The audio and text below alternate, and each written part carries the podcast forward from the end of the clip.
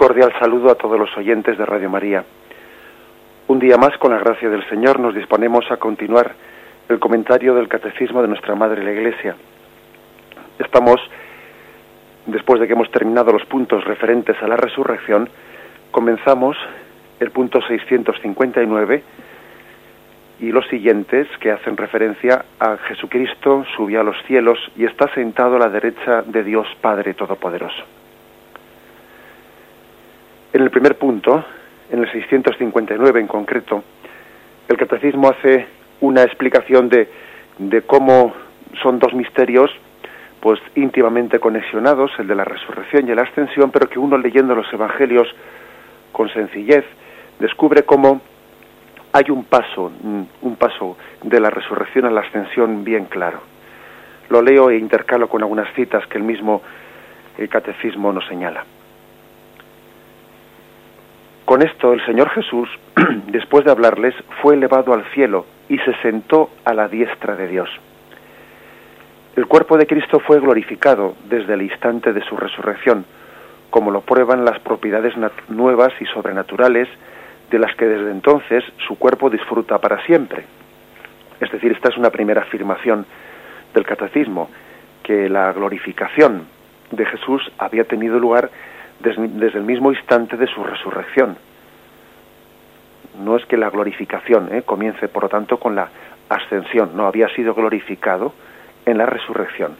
Tampoco se puede decir que la resurrección fuese una glorificación a medias y que entonces la ascensión pues complete la glorificación. Tampoco es correcto decir eso. ¿eh? La glorificación de Cristo tiene lugar en su resurrección.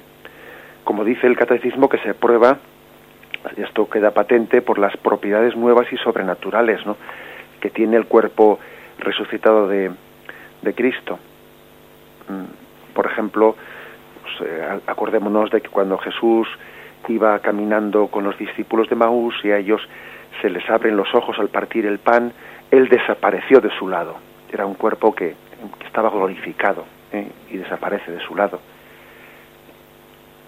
También cuenta Juan 20, 19, que al atardecer de aquel día, el primero de la semana, estaban ellos cerrados por miedo a los judíos, con las puertas pues estaban totalmente cerrados y entonces se presenta Jesús en medio de ellos y les dice paz a vosotros. Es decir, el cuerpo resucitado de Cristo tiene pues unas unas manifestaciones gloriosas, ¿eh? no sensibles, supera por lo tanto eh, pues las cualidades materiales de un cuerpo y está glorificado, eso está claro, ¿no? Ya hemos tenido ocasión de hablar de ello en programas anteriores. Pero continúa el catecismo, pero durante los 40 días en los que él come y bebe familiarmente con sus discípulos y les instruye sobre su reino, su gloria aún queda velada bajo los rasgos de una humanidad. Bueno, pues el caso es que ha habido 40 días 40 días tras la resurrección en los que tienen lugar esos encuentros sensibles, esos encuentros que son de alguna manera perceptibles por los sentidos. Hay 40 días tras la resurrección en los que Jesús se encuentra y se encuentra sensiblemente con sus, con sus apóstoles. Hay un texto especialmente fuerte que es el de Hechos 10:41, donde dice, a este, a Jesús, Dios le resucitó al tercer día y le concedió la gracia de aparecerse, no todo el pueblo, sino los testigos que Dios había escogido de antemano, a nosotros que comimos y bebimos con Él, después que resucitó de entre los muertos. O sea que los apóstoles hablan de que tuvieron 40 días en los que comieron y bebieron con Él después de resucitado. Fueron 40 días de gracia especial. 40 días de gracia especial en los que eh, se les dio, Dios tuvo la misericordia de, de, encontrarse sensiblemente con ellos. Bien, eso también está reflejado en el comienzo de los hechos de los apóstoles, cuando también hace referencia a esos 40 días. dice así, pues que a estos, a los apóstoles, después de su pasión se les presentó dándoles muchas pruebas de que vivía apareciéndoseles durante 40 días y hablándoles acerca de lo referente al reino de Dios. O sea que hubo como 40 días especiales tras la resurrección de Cristo. 40 días especiales en los que en los que esa mm, presencia de Cristo todavía no había sido elevada al cielo. Es difícil, después, no sé, pues ya intentaremos, ¿no? Profundizar un poco en, en si Cristo había sido glorificado, pues qué le añade el ser elevado al ser glorificado. Bueno, son misterios que se nos escapan, ¿no? Pero nosotros seamos sencillos y, partamos del Evangelio, tal y como se nos narra. ¿eh? Y ahí se habla de que hubo, después de que Cristo fue glorificado en la resurrección, se habla de que hubo 40 días especiales, 40 días en los que Cristo todavía no había sido elevado y tenía, ¿no? Y tenía pues una, presencia sensible. Dice el, catecismo que en esos 40 días, pues mm, la gloria, la gloria de Dios aún estaba velada por su humanidad. Velada quiere decir que, bueno, pues que todavía, eh, aunque era una humanidad nueva y, y que mm, estaba glorificada, que todavía esa humanidad la velaba y de hecho, bueno, pues de hecho está, está claro que, mm, que Jesús se aparecía con unas formas sensibles en las que ellos mm, les costaba reconocer eh, a quienes se estaba escondiendo ¿no? en, esa humanidad. Os pongo un par de textos, ¿no? El texto de María Magdalena llorando junto, junto al sepulcro. Ellos al oír que, mm, que vivía y que había y que había sido visto por ella no creyeron. Después de esto se apareció, dice aquí, bajo otra figura. Es decir, después de haberse aparecido a María Magdalena y ella eh, le costaba reconocerle, pensando que era el, hortelano, se equivocó, eh, había una figura humana que estaba como, como ocultando, ¿no? velando la, la, divinidad de Jesucristo, les costaba reconocerlo. Es curioso que en Marcos 16, 12 se hace una referencia a lo de los discípulos de Maús que se cuenta en Lucas, porque se dice, después de esto se apareció bajo otra figura a dos de ellos que iban camino de camino a una aldea, se referirá probablemente a la, a la aldea de Maús, o sea, se apareció bajo otra figura. O sea que había también una figura humana que velaba, ¿eh? que velaba, a ellos les costaba reconocerla, que estaba velando la presencia de Dios. Los ojos, sus ojos todavía estaban retenidos, ¿no? Retenidos para poder mm, descubrir ¿eh? mm, que la gloria de Dios, la presencia de, consumada de la, de la divinidad de Dios en Cristo se escondía bajo esa figura que les costaba reconocerla. Bien, pues el catecismo da un paso más y dice, la última aparición de Jesús, tras estos 40 días especiales, termina con la entrada irreversible de su humanidad en la gloria divina, simbolizada por la nube, donde Él se sienta, simbolizada, perdón, por la nube y por el cielo, donde Él se sienta para siempre a la derecha de Dios. Bueno, pues el caso está que tras esas apariciones especiales que tienen lugar durante 40 días, finalmente hay una última aparición, ¿eh? una última manifestación visible de Cristo que está ligada a una ascensión, está ligada a una exaltación a los cielos. Y después de esa, de esa última exaltación en la que Cristo se oculta tras una nube, ya no le vuelven a ver. Esos 40 días de gracia, de apariciones sensibles, terminan, pues, pues tal y como nos narran los hechos de los apóstoles. Y dicho esto, fue levantado en presencia de ellos y una nube le ocultó a sus ojos estando ellos mirando fijamente al cielo mientras se iba, se les aparecieron dos hombres vestidos de blanco que les dijeron, Galileos, ¿qué hacéis ahí mirando al cielo? Este que os ha sido llevado, este mismo Jesús vendrá así tal como le habéis visto subir al cielo. Es decir, ya se les remite a la venida última de Cristo. Y, ya, bueno, pues entienden que ha terminado ese periodo de 40 días en el que Jesús ha tenido la gracia, ha tenido la misericordia de aparecerse sensiblemente una vez que Cristo es elevado y es ocultado bajo, bajo esa nube. Bien, hay una excepción, sin embargo, ¿eh? una excepción, y dice el catecismo, solo de una manera completamente excepcional y única se muestra a Pablo, a San Pablo, como un abortivo en una última aparición que le constituye a este en apóstol. Es la gran excepción. ¿eh? Después de la ascensión de Cristo a los cielos hay una, una excepción. ¿eh? el mismo Pablo la narra y, por eso la, Iglesia le, ha admitido a Pablo como un apóstol más, porque Cristo quiso también, ¿no? Pues tener en su providencia. Nosotros no somos quienes para para decirle a Dios, pues eh, cómo tiene que hacer las cosas. Él es libérrimo y él en su gracia y en su amor a nosotros entendió que con Pablo, con el apóstol de los gentiles, eh, que no había estado presente, ¿no? En aquel grupo de los apóstoles elegidos por, por Cristo, pues el Señor quiso también tener con él, después incluso, ¿no? De la ascensión de Cristo a los cielos, esa aparición especial. Dice 1 Corintios 15, 3, 10, porque os transmití en primer lugar lo que a mi vez recibí, que Cristo murió por nuestros pecados según las Escrituras, que fue sepultado y que resucitó al tercer día según las Escrituras, que se apareció a Cefas y luego a los doce. Después apareció a más de 500 hermanos, a la vez, de los cuales todavía la mayor parte viven y otros murieron. Luego se apareció a Santiago, más tarde a los apóstoles, y en último término se me apareció también a mí, como un abortivo, pues yo soy el último de los apóstoles, indigno del nombre de apóstol, por haber perseguido a la iglesia de Dios mas por la gracia de Dios soy lo que soy. Es decir, Dios también quiso quiso eh, tener una, una, aparición, un encuentro sensible. No es únicamente una experiencia interior espiritual, sino que fijaros que San Pablo eh, coloca ese encuentro con Cristo que tuvo camino de Damasco, lo, convoca, lo, lo coloca al mismo nivel que los encuentros que Cristo tuvo con el resto de los apóstoles una vez resucitado. Y así él eh, invoca ese encuentro en Damasco para justificar que es apóstol.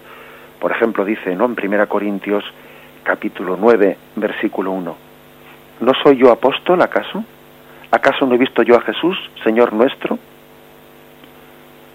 Es decir, él fundamenta su, su ser un apóstol más en ese encuentro con Cristo. Bien, este es, por lo tanto, ¿no? este es el, el marco en el que el catecismo nos presenta el acontecimiento de la, de la ascensión de Cristo a los cielos.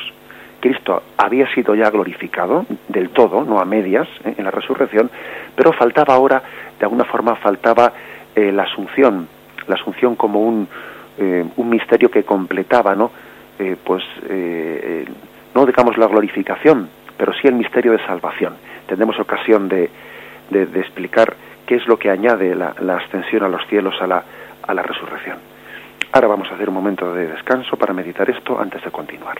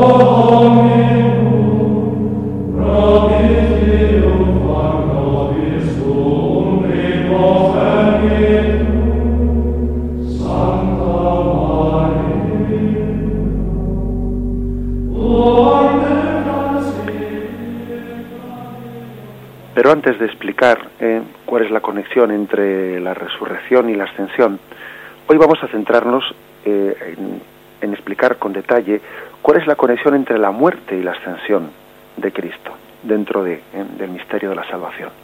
Es algo que nos puede llamar la atención porque igual pocas veces lo hemos meditado. ¿Qué conexión hay entre la muerte de Cristo y la ascensión? Dejamos para una explicación mañana pues si Dios quiere, en la conexión entre la resurrección y la ascensión. Bien, pues fijaros, la ascensión, la ascensión de Cristo a los cielos estaba ya figurada en la muerte de Cristo. según el Evangelio de San Juan especialmente, Jesús consideró por anticipado eh, la perspectiva de su bajo, bajo la perspectiva de su partida al cielo el acontecimiento de su muerte es decir él unió a veces en muchos en muchos mm, en muchas palabras de Jesús él unió su muerte y su ascensión a los cielos las palabras con las que durante la cena anuncia a sus discípulos su partida inminente eh, se aplican en primer lugar a la muerte pero aluden también a su ascensión al cielo. Después de haberles dicho ¿no? en ese discurso después de la cena, a donde yo voy, vosotros no podéis venir ahora. Jesús declara, ¿no? Voy a prepararos un lugar. Jesús habla, habla de, la muerte que, que les sobreviene y también está hablando al mismo tiempo en dos niveles, ¿no?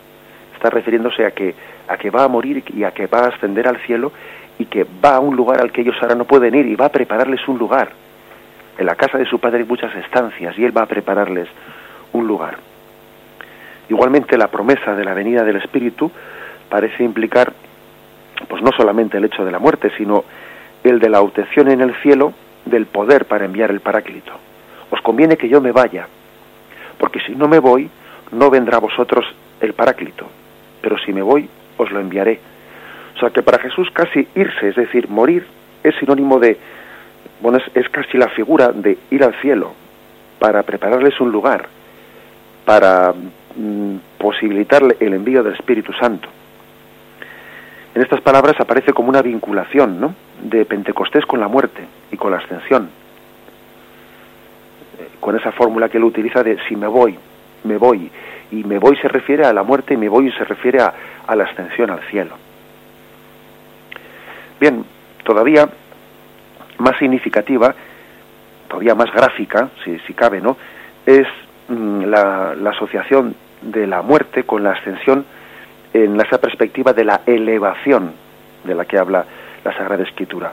Cuando Jesús anuncia que Él será elevado, emplea un término pues que está tomado pues de, Isaías 52 del cántico del siervo Isaías 52 13 que dice He aquí que prosperará mi siervo, será enaltecido, levantado y ensalzado sobremanera. Así como se asombraron de él muchos, pues tan desfigurado tenía el aspecto que no parecía hombre ni su apariencia humana, otro tanto se admirarán muchas naciones, ante él cerrarán los reyes la boca, pues lo que nunca se les contó verán, y lo que nunca oyeron reconocerán. Fijaros que aquí se habla de que el siervo de Yahvé va a ser levantado, ensalzado, y lo dicen tanto por la crucifixión como por la ascensión a los cielos. No, desfigurado no tenía apariencia humana, Jesús elevado en la cruz no tenía apariencia humana, pero luego de la misma forma dice, se admirarán muchas naciones al verle ensalzado, es decir, Jesús es levantado en la cruz y esa elevación en la cruz está prefigurando la elevación a los cielos. Esto es lo que especialmente ¿no? el Evangelio de San Juan remarca. Mm, el evangelista San Juan se cuida de decirnos que Jesús sugería de esta forma la clase de muerte que le aguardaba, su elevación sobre la cruz. Cuando dice él, y yo cuando sea levantado de la tierra, atraeré a todos hacia mí, dice Juan 12, 32, ¿no? En un texto misterioso en el que parece que Jesús no se sabe muy bien si está hablando de la crucifixión o de la en elevación a los cielos, de las dos cosas al mismo tiempo, está mezclando los dos planos. Por sí mismo, ¿no? esta predicción de Jesús tiene por objeto el poder soberano que tendrá Cristo elevado de la tierra. Se refiere a la exaltación gloriosa, pero cuyo signo sensible es la elevación sobre la cruz.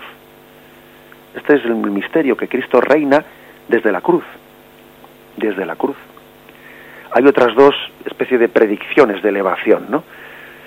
En el Evangelio de San Juan. Cuando Moisés levantó la serpiente en el desierto, perdón, como Moisés levantó la serpiente en el desierto, así tiene que ser levantado el Hijo del Hombre, para que todo el que crea tenga vida eterna por él. Juan 3, versículos 14 al 15, ¿no? La idea de la ascensión acaba precisamente de ser expresada en un versículo antes, ¿no? Nadie ha subido al cielo sino el que bajó del cielo, el Hijo del Hombre que está en el cielo. Y ahora dice esta frase, ¿no? Como Moisés levantó la serpiente en el desierto, así tiene que ser levantado el Hijo del Hombre. La elevación, ese ser elevado, apunta, pues, hacia una subida gloriosa al cielo, pero comporta, por lo demás, un poder de salvación análogo al de la serpiente de bronce, el poder de, conferir la, la, vida eterna, ¿no? Esa serpiente de bronce que era levantada en el estandarte por Moisés, que cuando alguien era mordido por una serpiente, eh, pues el pueblo de Israel miraba aquella serpiente levantada en el estandarte y quedaba sano. Imagen del Cristo crucificado cuya muerte es salvífica para nosotros e imagen de Cristo elevado sobre los cielos que desde allí nos da toda la gracia salvadora de Dios. Y fijaros, hay un tercer texto todavía, un tercer texto de San Juan, que habla de la elevación, ¿eh? también ligada al, pues a, la imagen de la crucifixión. Juan 8, 28. Cuando hayáis levantado al Hijo del Hombre, entonces sabréis que yo soy. La acción de levantar al Hijo del Hombre, atribuida a los adversarios, significa la crucifixión, está claro. ¿eh? También significa la elevación a la gloria, ya que a continuación de esa muerte los adversarios tendrán que reconocer la divinidad de Cristo, yo soy. Igual que aquel centurión, una vez de haber crucificado a Jesucristo, viendo, viendo cómo moría, ¿no? Dijo, verdaderamente este eres el Hijo de Dios, este era, este era el Hijo de Dios. Cuando levantéis, cuando me levantéis, reconoceréis que yo soy. ¿De, cómo, ¿De qué modo, pues, no se puede precisar esa conexión entre la muerte y la ascensión? Situándolas no en el mismo hecho de la elevación. Cristo es elevado en la cruz y Cristo es elevado a los cielos. El Maestro ha señalado su muerte en la cruz como un signo y como un origen de la exaltación gloriosa. El hecho es que Jesús las ve en una sola mirada. Jesús en una sola mirada ve el ser levantado en la cruz y ver ser levantado en los cielos indica de esta forma Jesús que en el género de muerte que va a tener se esboza como un signo sensible de lo que va a ser la elevación a los cielos. La muerte contiene ya en sí, en sí misma como un símbolo de la exaltación suprema al cielo. Es una gran lección para nosotros. ¿eh? Nosotros también deberíamos de tener esa capacidad, como Jesús la tuvo, de ver en, el, en nuestra propia enfermedad, en nuestra propia muerte, en la forma en la que Dios disponga, ¿no? pues que vivamos nuestra muerte, nuestra enfermedad y muerte, ver como un signo de la exaltación al cielo. Ver esos dos misterios integrados el uno en el otro, no, divorciarlos una cosa de la otra. Jesús vio en la cruz una especie de catapulta del cielo, ¿eh? un misterio que lo significaba. Esta conexión se confirma de una de otra manera también en el mismo Evangelio de San Juan, en una escena de la pasión en la que San Juan pues también hace una especie de anticipación de la elevación regia de Cristo sentado a la derecha del Padre. Me refiero a que Pilato hizo sentarse a Jesús en el tribunal. Eh, lo dice Juan 19:13. Dice que entonces Pilato hizo sentarle a Cristo en, el, en, en su mismo asiento, ¿no? En el tribunal y y entonces dijo a los demás, a quienes, a quienes estaban acusando, aquí tenéis a vuestro rey. Y simbólicamente, esto es un, pues es un, una, un detalle que es el Evangelio de San Juan únicamente el que lo, el que lo narra, ¿no? Pero esto no es un detalle casual. San Juan narra este detalle porque a él le ha impactado también el hecho de que Pilato, sin ser consciente Pilato de lo que estaba haciendo cuando le sienta a Jesús en su trono, en el trono de, Pilato, le dice, aquí tenéis a vuestro rey. Hay una especie de proclamación por parte de San Juan de la, de la realeza mesiánica en medio de la pasión. Por eso es que aquí se une la crucifixión y la ascensión a los cielos. Cristo está reinando desde, desde la cruz. Y ese que está siendo juzgado, Él es el juez de vivos y muertos. Ese que está siendo tratado como una piltrafa y que Pilato pregunta, que os, os suelto a este, os suelto a Barrabás, ese que Pilato sin darse cuenta de lo que está haciendo con esa mofa, le sienta en su, en su asiento y le dice, aquí tenéis a vuestro rey. Ese que está siendo juzgado, él es el juez de vivos y muertos.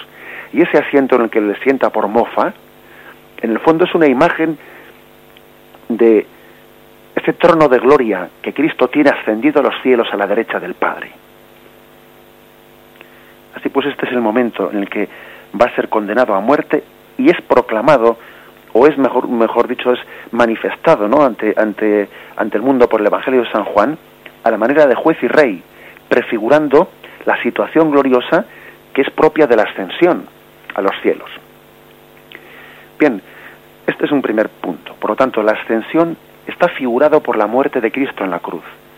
El Evangelio de San Juan, ¿eh? como habéis visto, es principalmente el que ha insistido en esto.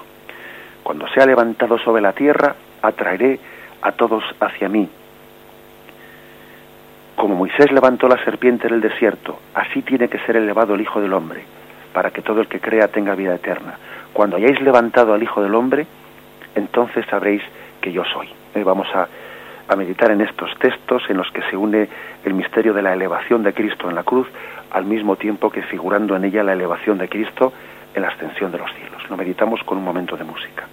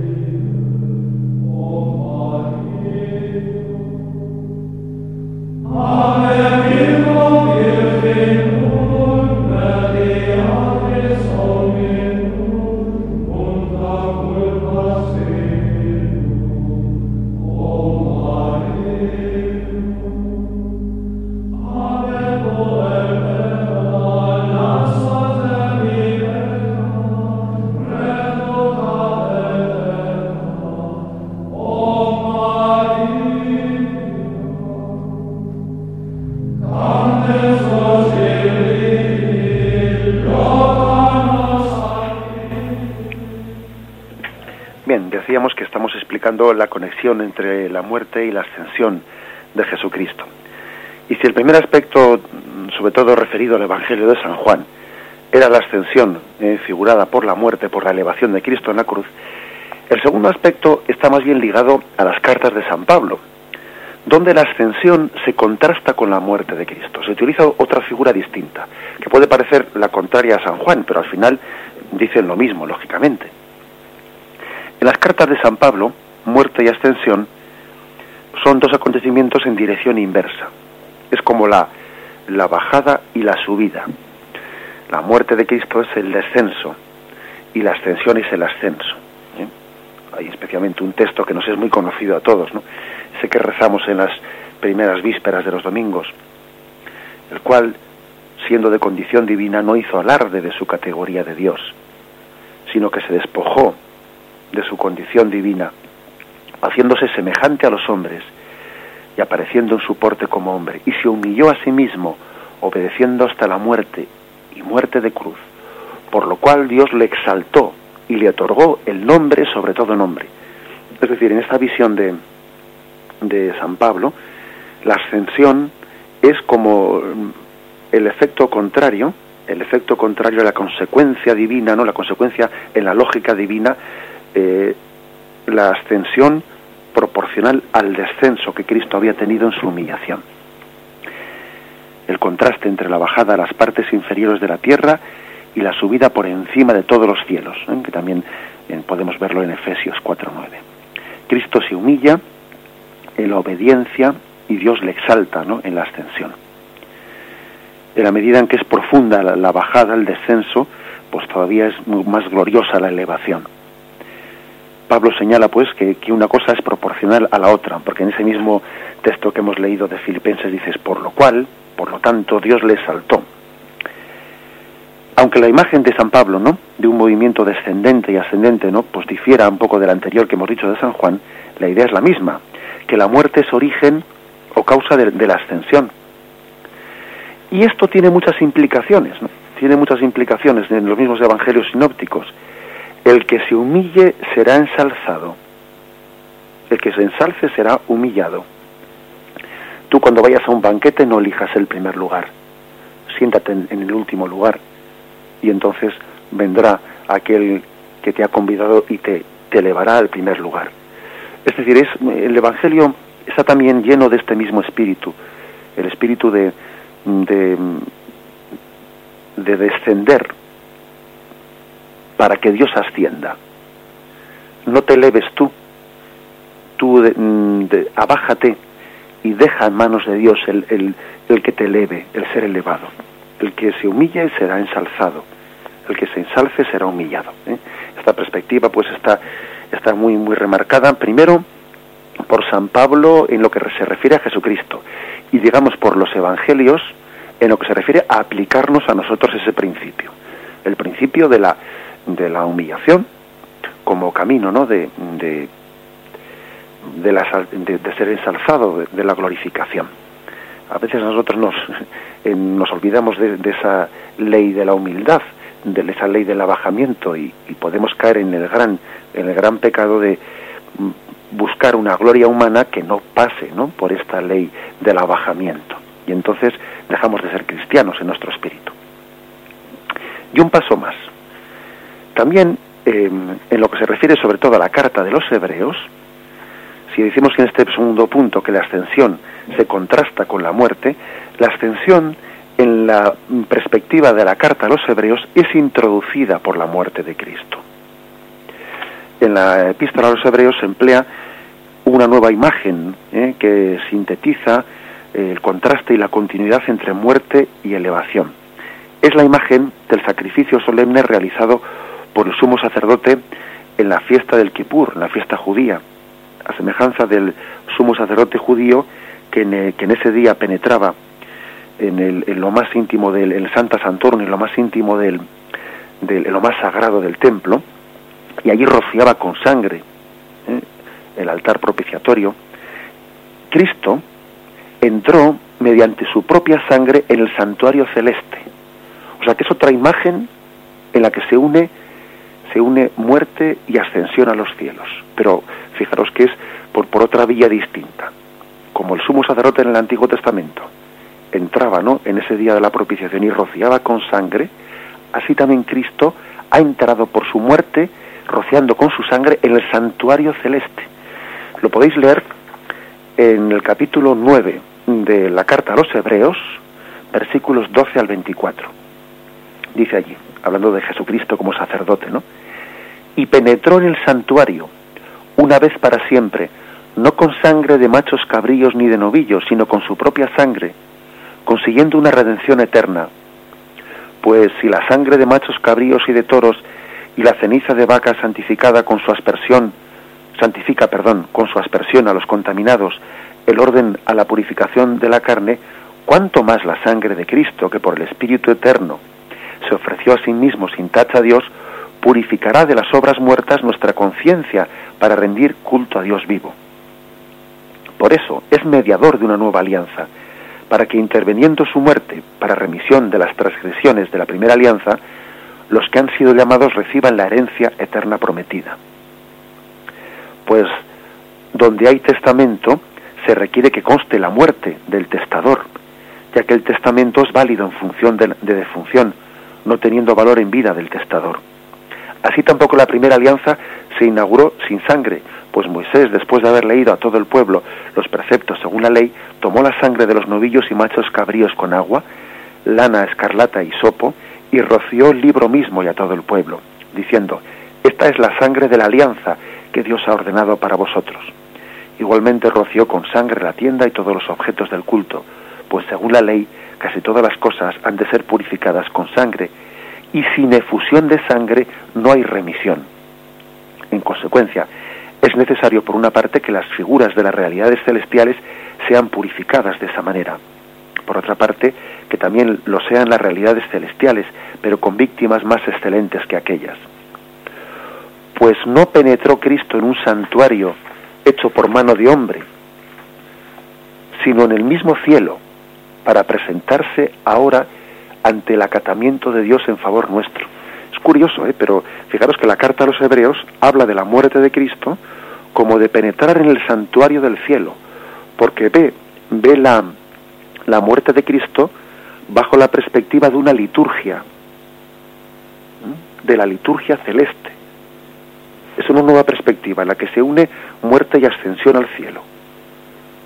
La liturgia la, está de alguna manera allí. Esto lo vais a ver ahora que, que el libro del Apocalipsis habla de, en esos términos de liturgia, liturgia celeste, el Cordero degollado se presenta en el santuario del cielo. La muerte de Cristo está ligada a la ascensión y desde allí Cristo está celebrando con todos nosotros la gran liturgia del cielo, el Cordero degollado, con cuya sangre ha comprado para Dios hombres de toda raza, lengua, pueblo y nación.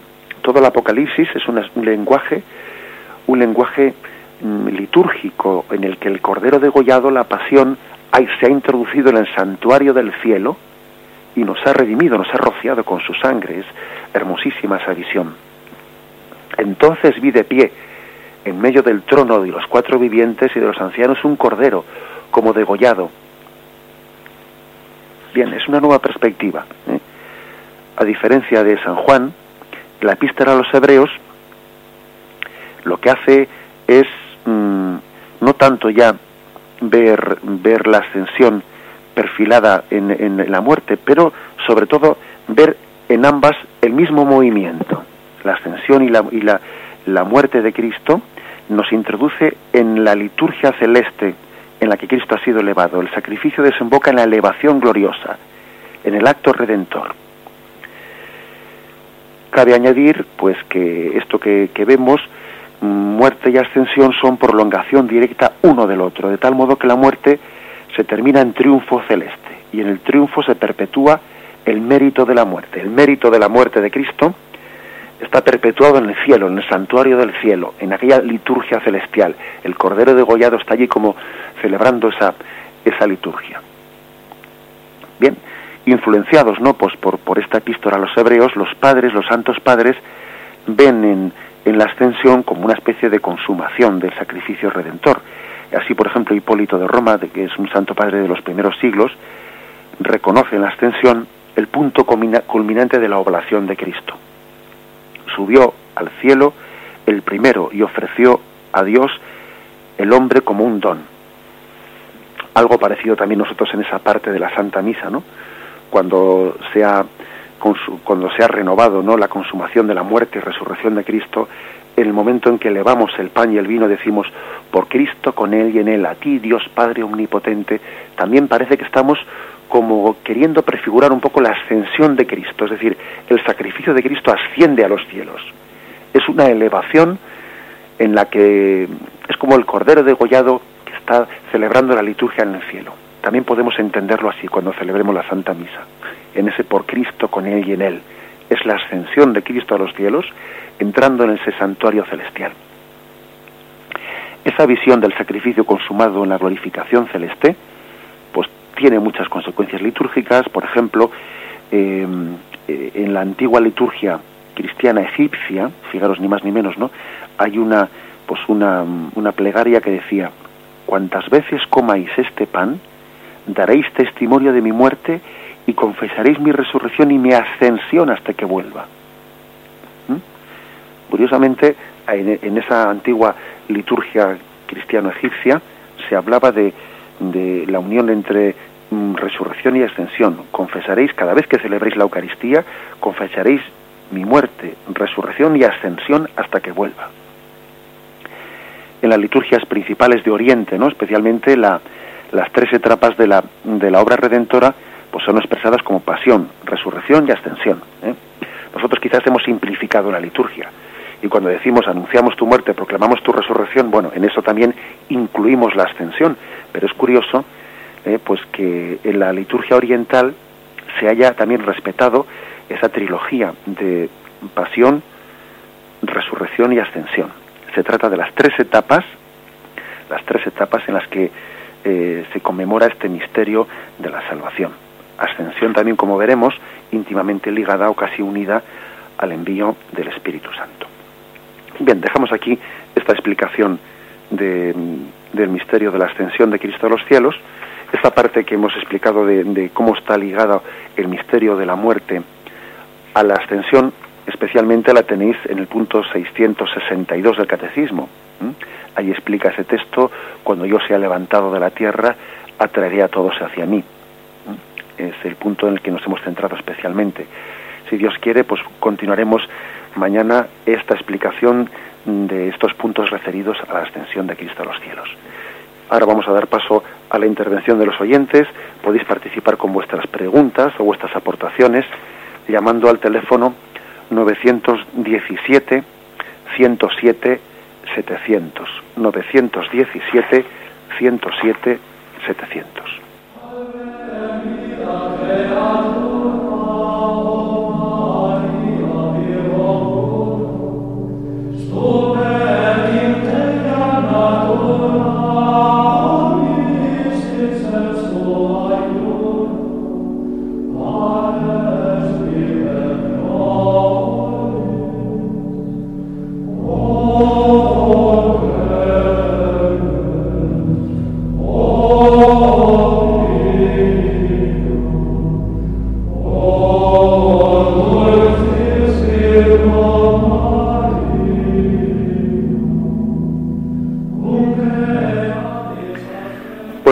Quién hablamos? Hola, buenos días. Soy María Julia de Madrid. Buenos días. Mire, quería preguntarle una cosa. Creo que es en un texto de Colosenses, creo, que, que dice eh, que cuando mm, que Cristo reconcilió consigo todos los seres del cielo y de la tierra. Eh, mm, yo entiendo que eh, cuando dice los de la tierra, la, la, remisión de Dios, de todos los hombres, ¿no? Pero cuando dice lo de los cielos, ¿qué dice? Mm, a lo mejor no tiene mucho que ver con el texto, pero es una cosa que, que se me ha, eh, como un interrogante que se me ha repetido durante todo el texto, ¿no? En la resurrección de Cristo, en la ascensión de Cristo, en la remisión de Cristo, eh, ¿qué quiere decir eso, lo de los cielos? Reconcilió consigo todos los seres, los del cielo y los de la tierra. Bueno, yo, mm, vamos a ver, la verdad es que igual teníamos que estudiarlo un poquito con más detenimiento, pero a mí me sugiere así a primera vista, ¿eh? me sugiere yo creo que también la comunión, eh, la comunión entre la iglesia celeste y la iglesia que va peregrinando, ¿eh? esa comunión en la que, bueno, pues nosotros, en la medida en que estamos reconciliados en Cristo, Cristo reconcilia, o sea, Cristo une, integra, ¿no? La iglesia gloriosa con la iglesia purgante, con la iglesia peregrinante. ¿eh? Es decir, esa, también tengamos en cuenta que los que están en el cielo han sido reconciliados en Cristo, pues porque Cristo les ha, bueno, si están en el cielo es porque han sido salvados en Cristo, los que están purgando están siendo también purificados y redimidos en, por la gracia salvadora de Cristo, los que estamos todavía peregrinando, ¿no? Es, decir, hay una comunión entre, bueno, entre todas las dimensiones de la Iglesia, bien sea triunfante, bien sea purgante, bien sea militante. ¿eh? Creo que podría ser una forma de entender ese texto. Gracias. Bien, muchas gracias. Adelante, tenemos a un oyente más a la espera. Eh, buenos días. Buenos días. Mire, eh, yo lo que más me admiro, lo que más admiro de Jesús, que para salvarnos se metió en nuestra pobre humanidad, eh, humillándose y enseñándonos. Y yo, yo lo que tengo es que una duda que también perdió su, su divinidad que él tenía cuando estaba en el cielo, antes de meterse en nuestra divinidad, aunque él tenía mucho poder y tenía él sabía todo lo que le, lo que le esperaba ya, la, la, muerte en la cruz por nosotros. Nos dio tanto amor que se entregó en todo, en todo, en la humanidad, en privarse de la, de la divinidad también. Eso es lo que yo quería de acuerdo, preguntar y, y, saber si él se privó también de su divinidad, que tenía cuando estaba antes de venir de niñito a, Belén. De acuerdo, bien, le respondo. Y luego hasta que murió en la cruz, que fue cuando ya cogió otra vez toda su divinidad. De acuerdo, le respondo por la radio, a su pregunta.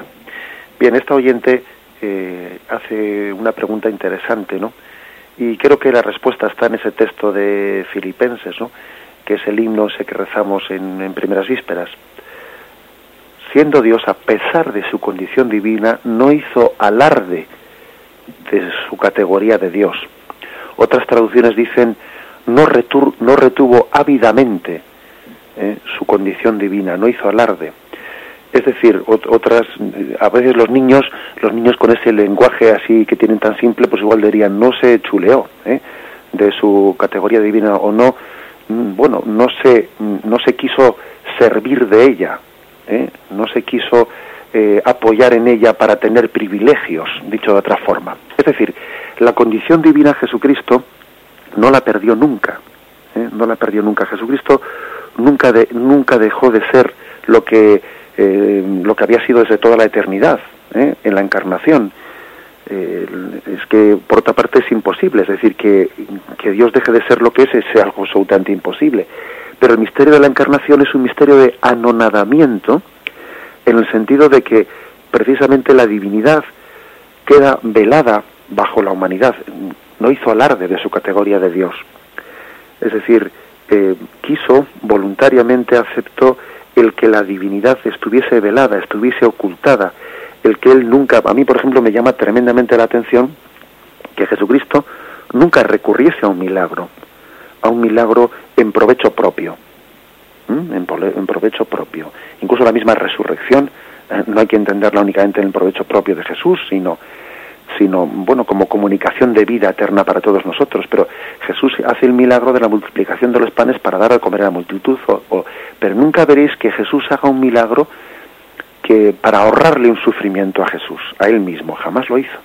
Él no nunca recurrió a su poder divino para dispensarse de la humillación que supone la encarnación el asumir la condición humana con todas las las consecuencias.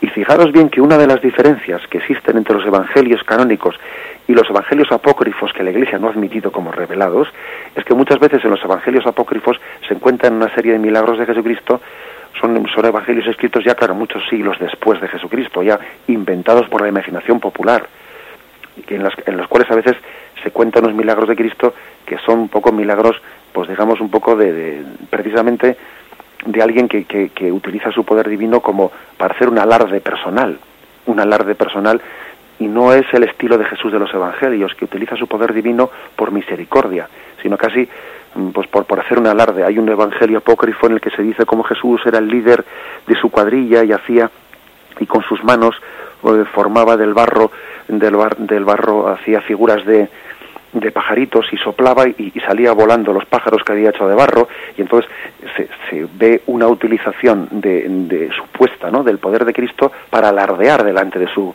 de los demás.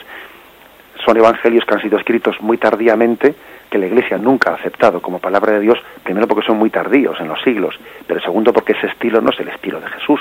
O sea que creo que esta es la respuesta que hay que dar. Su condición divina es, eterna, es desde siempre, ¿eh? pero fijaros bien él no hizo jamás alarde de su categoría de Dios. Su humillación en la encarnación pues fue, fue plena. Adelante, ¿tenemos algún oyente más? Sí, sí, padre. Buenos días. soy, buenos días, soy Donato de Madrid. Buenos días. Quería preguntarle una cosa. Por ejemplo, el porque nació en la cueva de... Si es por un lado es pobreza, miseria, por otro lado es grandeza, porque no, no, la tierra no es digna, las casas que hacen los hombres no son dignas como el palacio de, de, David, para tenerle a él, ¿no? ¿Puede ser eso? Bueno, le respondo por la radio. Bien, yo creo que yo creo que, que en sí, tal y como en los evangelios aparece, el nacer en Belén y que y el hecho de que no tuviese lugar en la posada se manifiesta más bien como como manifestación de humillación, ¿eh? manifestación de, de, que Jesús quiso nacer entre los más pobres ¿eh? y quiso ser acogido entre ellos y, y, fueron los pastores los que fueron a adorarle. O sea que es también otra manifestación del Cristo que, que acoge la, que una encarnación, un acoger la condición humana hasta, hasta las máximas consecuencias de la pobreza, ¿eh? de la pobreza que conlleva la condición humana. Bien, adelante. Buenos días, padre. Buenos días. Yo quería preguntarle, yo soy, me llamo Regula La Coruña, y yo quería preguntarle, porque tengo muchas dudas, he creído, no creo, tal, estoy empezando yo a comprender ciertas cosas, y yo quisiera saber qué es el cielo y las personas que no creen eh, podrán encontrar el cielo. De acuerdo, le respondo brevemente por la radio. ¿eh? Vamos a ver el cielo, tendremos ocasión también ¿eh? de, entrar en esos puntos, pero el cielo es el estado, el estado de comunión con Dios ¿eh? en el que el hombre, por pura gracia divina, es invitado a participar de la intimidad de Dios en el cielo. ¿eh? Tenemos que entenderlo no, no, tanto como un, bueno, pues como una como un lugar, una habitación, sino como el estado de intimidad en el que el hombre comparte comparte el amor intratrinitario del Padre, del Hijo, del Espíritu Santo, y es capaz de ver a Dios, de ver a Dios cara a cara, de gozar de su presencia, de gozar de su amor, de sentirse plenamente amado por Dios y de participar de la gloria y de la felicidad de Dios en el cielo. Por eso el cielo es inagotable para nosotros, ¿no?